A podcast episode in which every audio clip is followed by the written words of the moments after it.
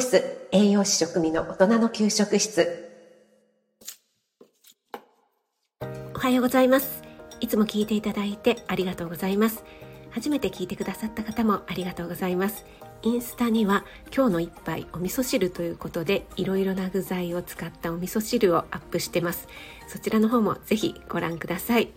今日はバランス能力は死亡リスクに影響するのか？というちょっと興味深い記事を見つけたのでそのことについてお話ししたいと思います。それでは早速なんですが今から簡単なバランスのテストをしてみたいと思いますので今その場でこう立てるよっていう方はねやってみていただければと思います。まずタッチ姿勢になっていただいて目はつぶらずに開いたままで大丈夫です。両手をこう下に下ろした状態で片足立ちをしてみてください。はい。そしてそのまま10秒間その姿勢をキープできるかどうかちょっとやってみていただけますか？これは利き足というのがあるかと思うので両方の足でチェックしてみるといいかもしれないですね。この片足立ちで10秒以内にバランスを崩してしまう人グラグラっとなってこう片足をね上げてる方の足をこうついてしまうような方ですね。そういう方は10秒間キープできる方に比べて死亡リスクが2倍近くになるという結果が出ている。そんな記事になります。はい皆さんいかがでしょうか？やばいと思った方いらっしゃいますか？これはバランス能力になりますよね。この有酸素運動の能力だったり筋力柔軟性っていうのは加齢とともにね徐々に低下していくと言われていますよね。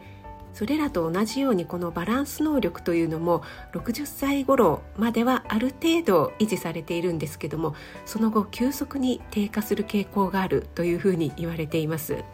ですがこのバランス能力というのを健康診断などで評価されるということは、まあ、ほとんどないんですよね。この10秒間片足で立てない維持することができなかったという方は71歳から75歳の集団では半分以上半分以上の方が立てなかった失敗してしまったというふうに書かれています。なのでねやはり高齢になればなるほどこうバランス感覚を失っていくよということがわかるかと思うんですがここで注目したいのは高齢になってバランス感覚を失ったまたは筋力の低下などによるものではなく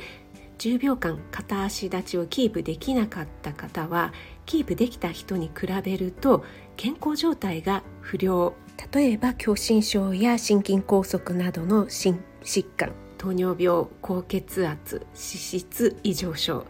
肥満などの患者の割合が高くなっていることが分かった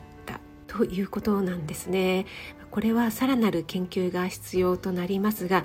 中高年者にとって10秒間片足立ちができるかどうかというのは健康状態を評価する簡単な手段としても有効なのではないかというふうに書かれていました。いかがでしょうか？これどこでも簡単にできますのでね。ちょっと時々チェックされてみてはいかがでしょうか？ヨガをやられている方は片足立ちのポーズとかってありますよねこれ集中力を高めるポーズといって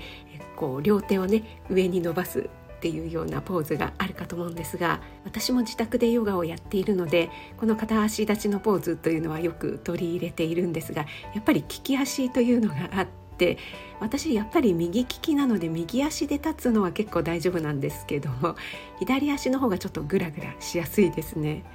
皆さんも試されてみてどんなだったか、えー、全然余裕で立てましたよとかグラグラしちゃいましたなどまたねご報告いただければ嬉しいです。それでは今日も素敵な一日となりますように気をつけていってらっしゃい。